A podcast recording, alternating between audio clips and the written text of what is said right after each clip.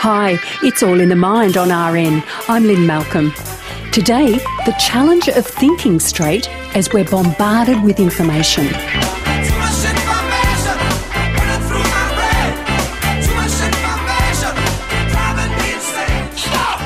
We take in five times as much information every day as we did just 25 years ago, the equivalent of reading 175 newspapers from cover to cover. We talk about it being an age of information overload, and the evidence is that we really are being confronted with far more information than ever before. And the question is is it more than our brains were designed to handle? Daniel J. Levitin from McGill University in Montreal. I first interviewed Daniel Levitin on All in the Mind in 2013 to discuss his best selling book, This Is Your Brain on Music. One of the hats he wore at the time was audio quality consultant for several rock musicians, including The Grateful Dead, Stevie Wonder, Joni Mitchell, and The Police. And you've been hearing too much information by Sting and The Police.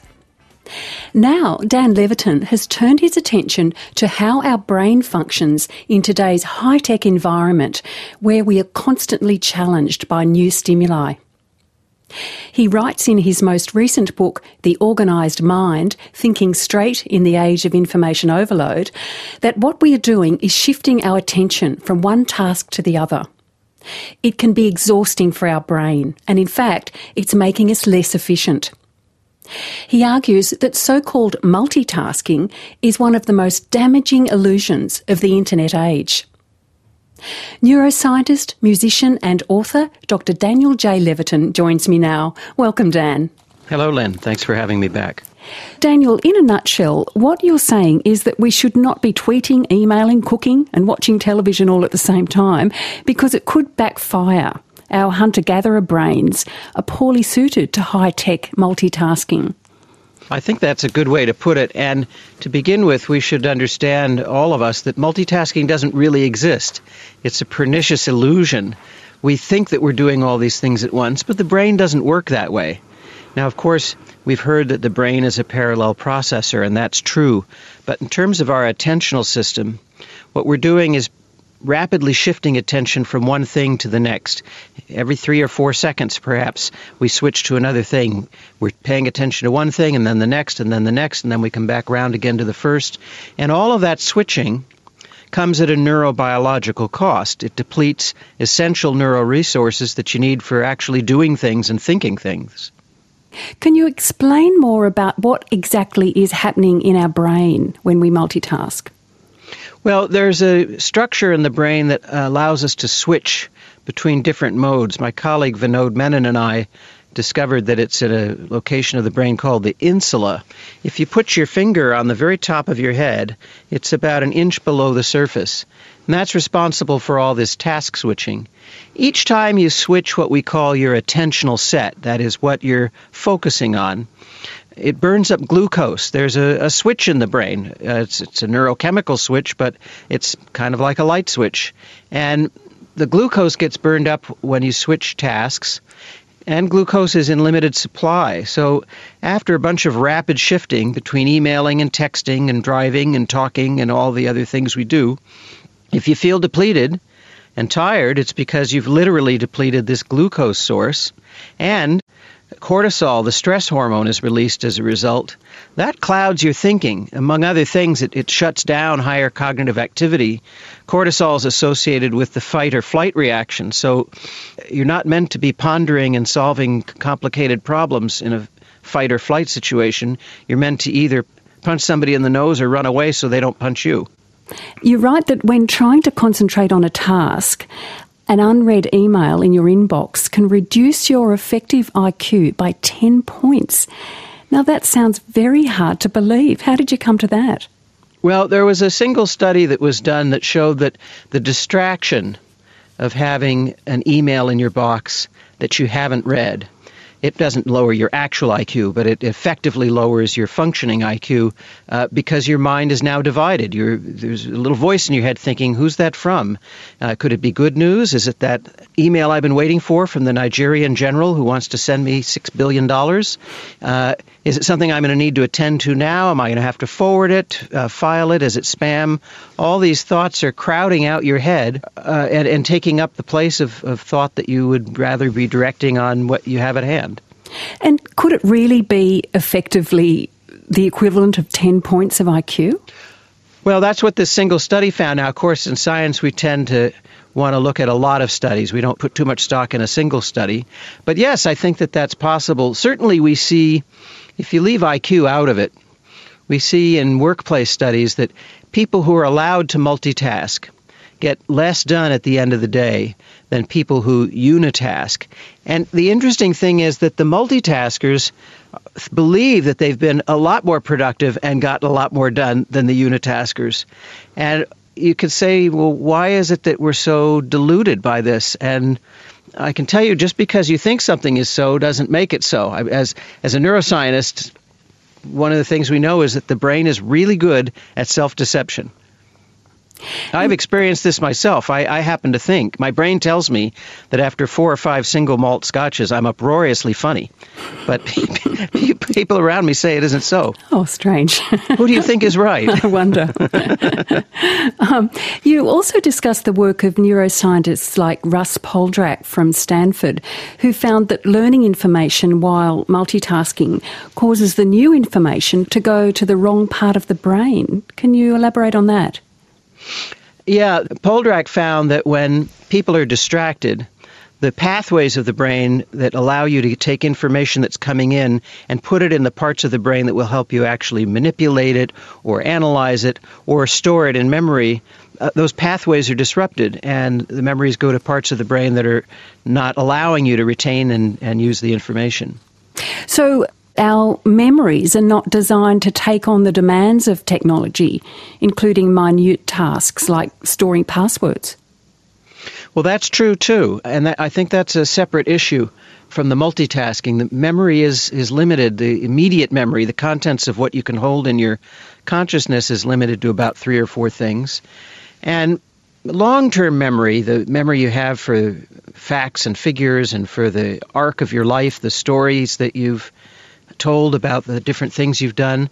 That's apparently unlimited, but the problem with passwords is that they tend to be arbitrary, right? The different websites or companies we deal with impose certain restrictions. And if only they were all the same, right? But you have to have, in some passwords, you have to have special characters. Others, they don't allow any special characters. Some have to have at least one number and at least one vowel. You can see the problem with trying to sort it all out. So, how much research is there at the moment on what the effect of this information overload has on our brains? Well, we see it in brain scans. We see that, as we were talking about earlier, we see the stress hormone cortisol being raised. That we get from a salivary test. We have you spit into a cup uh, before and after multitasking. In the brain activity, we find that people are engaging a mode of the brain that is not the creative and restorative mode. If you allow me to digress, there are two primary attentional modes. One is what we call the central executive, and you're familiar with that. That's the the network of, of the brain, the brain state where you're actively involved in a task, you're not distracted, everything's working out fine, you're really focused. The other is called the daydreaming mode. And you know this one. This is where you're sitting on a beach and you're just staring out at the water. Your mind is wandering. You're not really controlling the flow of thoughts.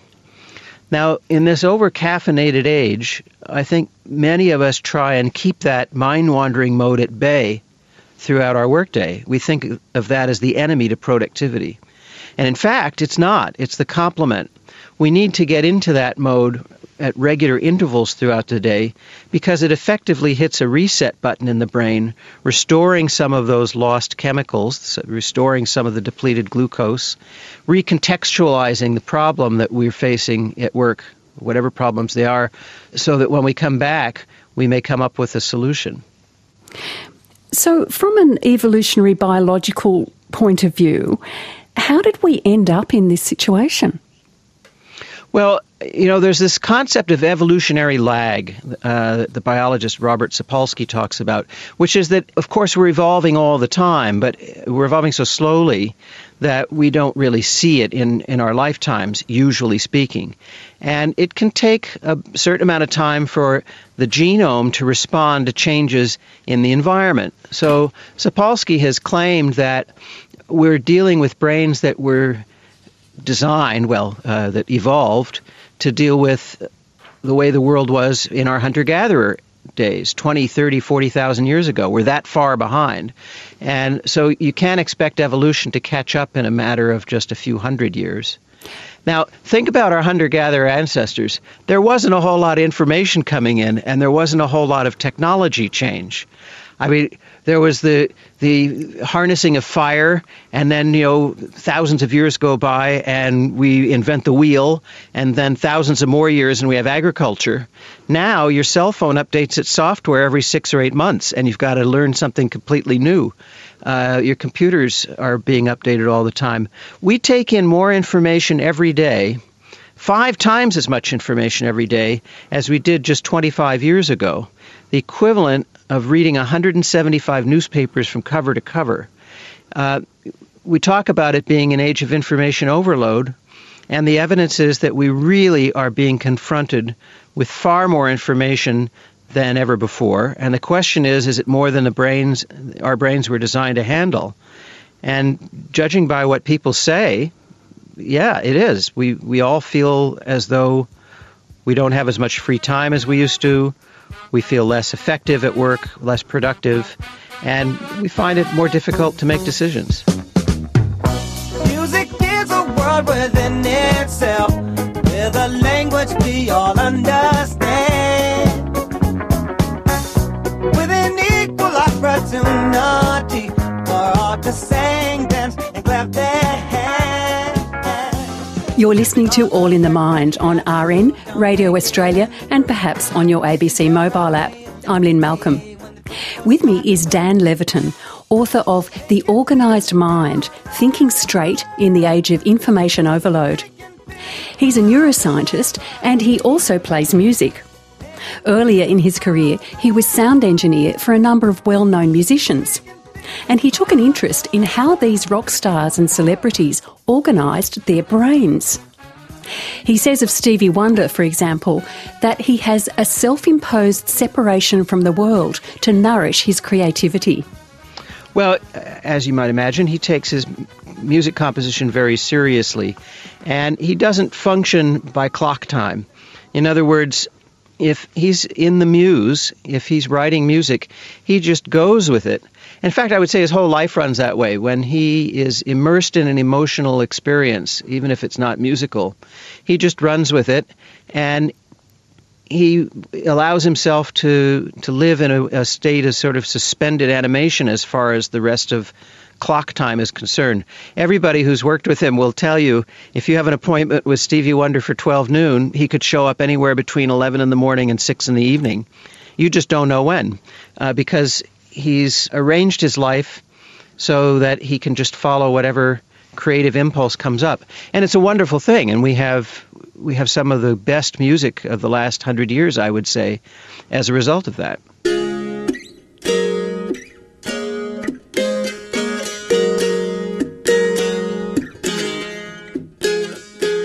Last time I was speaking with you, we discussed our mutual admiration for singer songwriter Joni Mitchell. And of course, I was sad to hear that she's not well at the moment. But in relation to organisation, one tends to think that if you are really creative, like Joni Mitchell, you may not adhere to strict habits of organisation. Is that true of her? She's interesting because, uh, and I write about this in the book, and, and I like to add, she's she's in much better health uh, than the reports have been indicating. She's, oh, it's good to hear. Uh, she's alert, she's happy, she's talking, she's listening to music, and she's got a bit of a way to go in terms of full recovery. But all of us are expecting that she'll be fully recovered quite soon. Mm, excellent. Um, the thing that she does is she organizes her home and you know her home and her business are one and the same. She, she works from home. She paints and she writes music. She plays music, and you think about it, we often think of artists as being disorganized, and in many respects they are. They they show up late to appointments. they might lose their passport.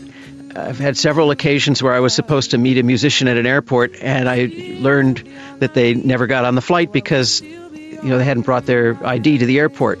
So you have that kind of disorganization.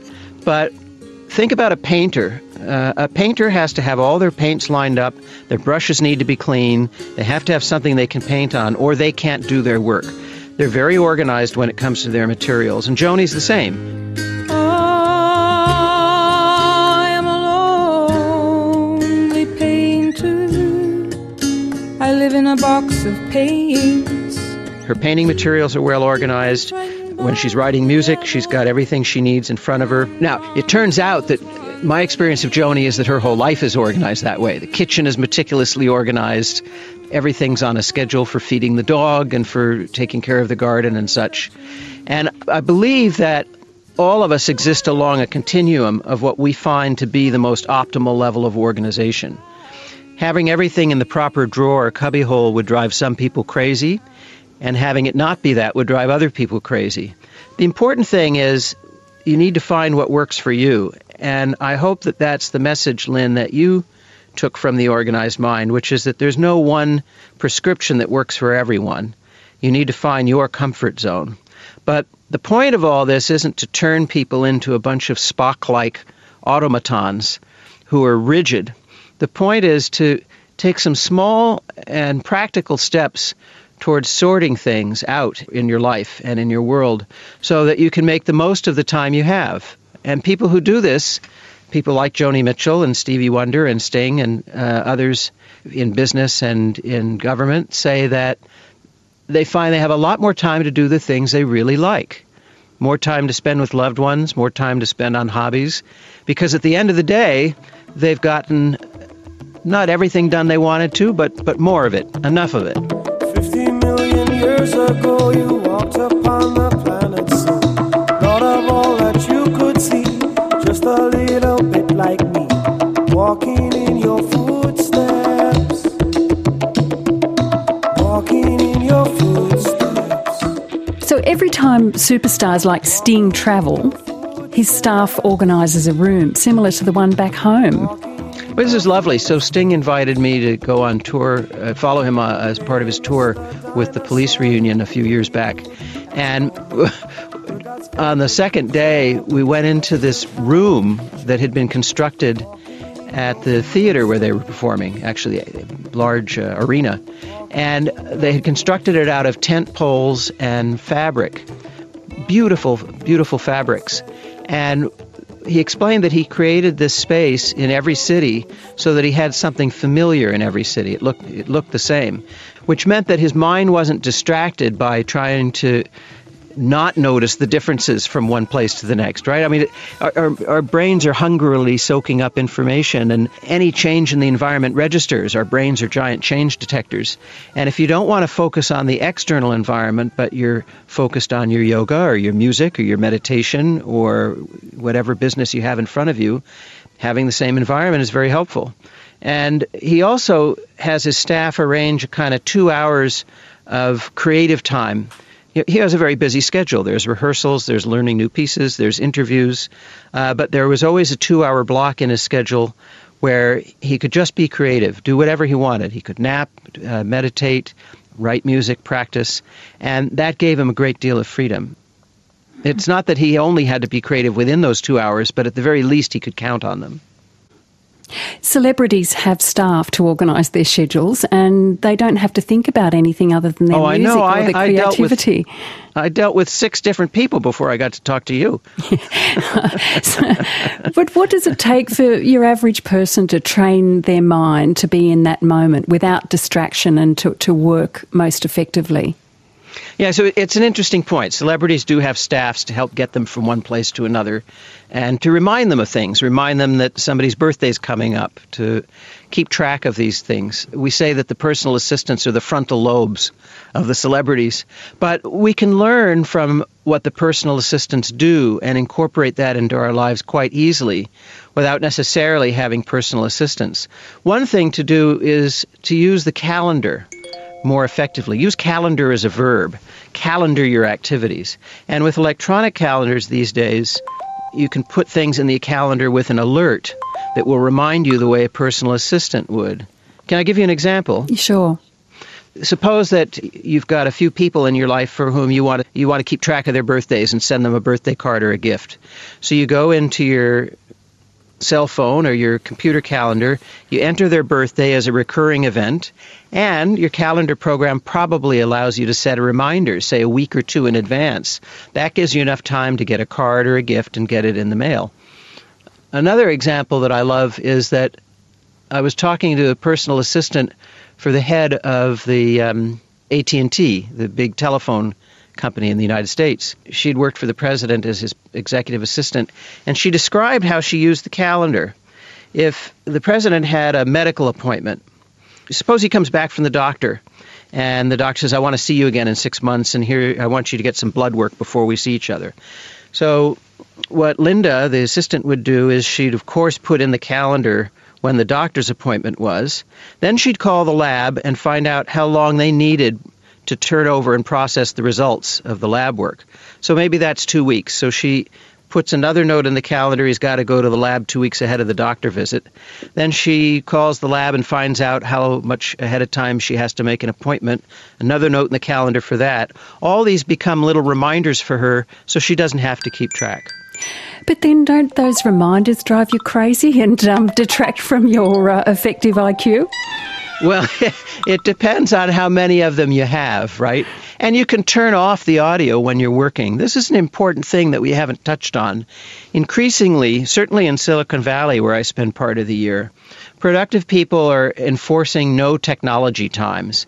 An hour or two with the cell phone and the, and the email and the computer internet off where they can just focus on their work.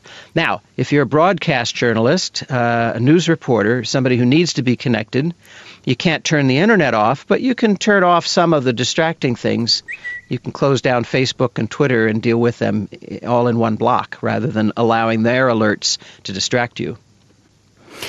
So, what's this overload doing to the younger generation, digital natives, if you like? They're very used to operating in this environment. Is it your opinion that the next generations should be educated or equipped in some way to cope with it in a better way? Well, I, I, have to tell you, the, the younger generation are extraordinary, and, and I'm glad that that's the case because uh, in my old age, they're the ones who are going to be running things and making sure that old people like me are taken care of. So that's very encouraging. They can do things that are unimaginably complex compared to what we did as kids. I just spent yesterday afternoon with the, the seven-year-old son of a friend of mine, and he's programming a computer uh, as part of his Lego set. A little programmable computer comes with a seven-year-old's Lego these days, and, and he we were collaborating. And I said, oh, well, let's build something together. And he said, okay, I'll, I'll start building the infrastructure of the robot. You program it. and I said, how do I do that? and he looked at me like, oh, come on, really? Uh, the the problem, though, as remarkable as the younger generation of digital natives is, they're not accustomed to focusing on things for, say, 20 or 30 minutes at a time. They don't have the attention span, and I see this with each new crop of undergraduates I teach. Their attention span is getting shorter and shorter. And this is reflected in, in the movies that they watch. You know, YouTube shared some statistics with me. What do you suppose is the average length of time that someone between the age of 16 and 25 watches YouTube videos. Now, keep in mind, there are documentaries up there that will last two hours. They're all length manner of length of videos. What's the average amount of time somebody watches a video? Three minutes. 23 seconds. Oh. Yeah. And three minutes would have been bad enough. Now, I think that some of the most difficult problems we face in the world, Lynne, um, things like uh, poverty and hunger, the unequal distribution of wealth and resources throughout the world, the aggression that we, terrible aggression we see within and across national borders, racism. These are big problems that don't have easy solutions. If the solutions were easy, we would have found them already. And I have to think that the next generation is not going to be able to solve them by thinking about them for three seconds and then checking Twitter and thinking about them for another five seconds. I think it's going to take a sustained effort, some some good 20 and 30 minute sessions of thinking about them, if not more. So one thing to train, I think, is is focused attention over a long period of time, immersion in activities like reading, building Legos, watching movies, whatever it is that allows our young people to develop a longer attention span.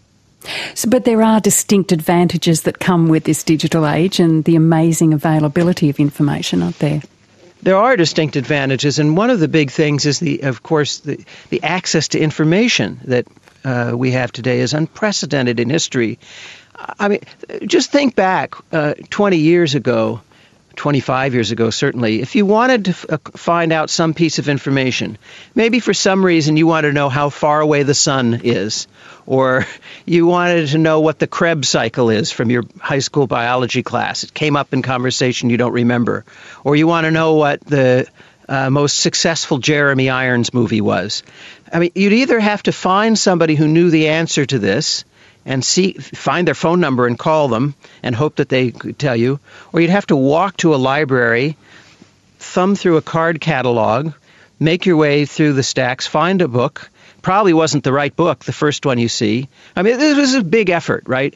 Tasks that used to take us anywhere from hours to weeks can now be done in less than a minute. Almost anything you would you'd want to know is available on the internet the problem is that in there, Lynne, with all that information, is even more misinformation. The amount of misinformation and pseudoscience and pseudofacts easily outweighs the amount of information. And it's gotten very difficult to tell the difference. In the old days, you could pick up a trashy magazine and everything about it screamed to you, this is not a reliable source. and you could pick up the Encyclopedia Britannica or the Oxford English Dictionary and you knew that it was a reliable source. Now, bad websites look just as good as good websites. And I think the most important thing that we can teach the younger generation is information literacy, how to tell the difference. So, of all the interviews you did uh, whilst writing the book, whose was the most organised mind? I would have to say former Secretary of State George Shultz, who has this, this unbelievable ability to get right to the heart of an issue. Uh, like some philosophers I know, including Dan Dennett and Paul Churchland, um, Secretary Shultz can hear about a problem or hear a story and know immediately what single question to ask to push the conversation forward, to provide the crucial bit of information that illuminates the rest of the story. Well, thank you very much, Daniel. Thank you very much for having me back, Lynne. Daniel Levitin, author of The Organised Mind Thinking Straight in the Age of Information Overload. If there's one rule to this game, everybody's gonna name it. Be cool. Production today was by Mudita Dias and Phil McKellar. Your feelings are hurting, you're a fool. Head to the All in the Mind website via the RN homepage for more information from today and leave us a comment or send an email. We'd love to hear your thoughts. Great to have your company. Catch you next time. Play it cool, play it cool. 50 50 fire and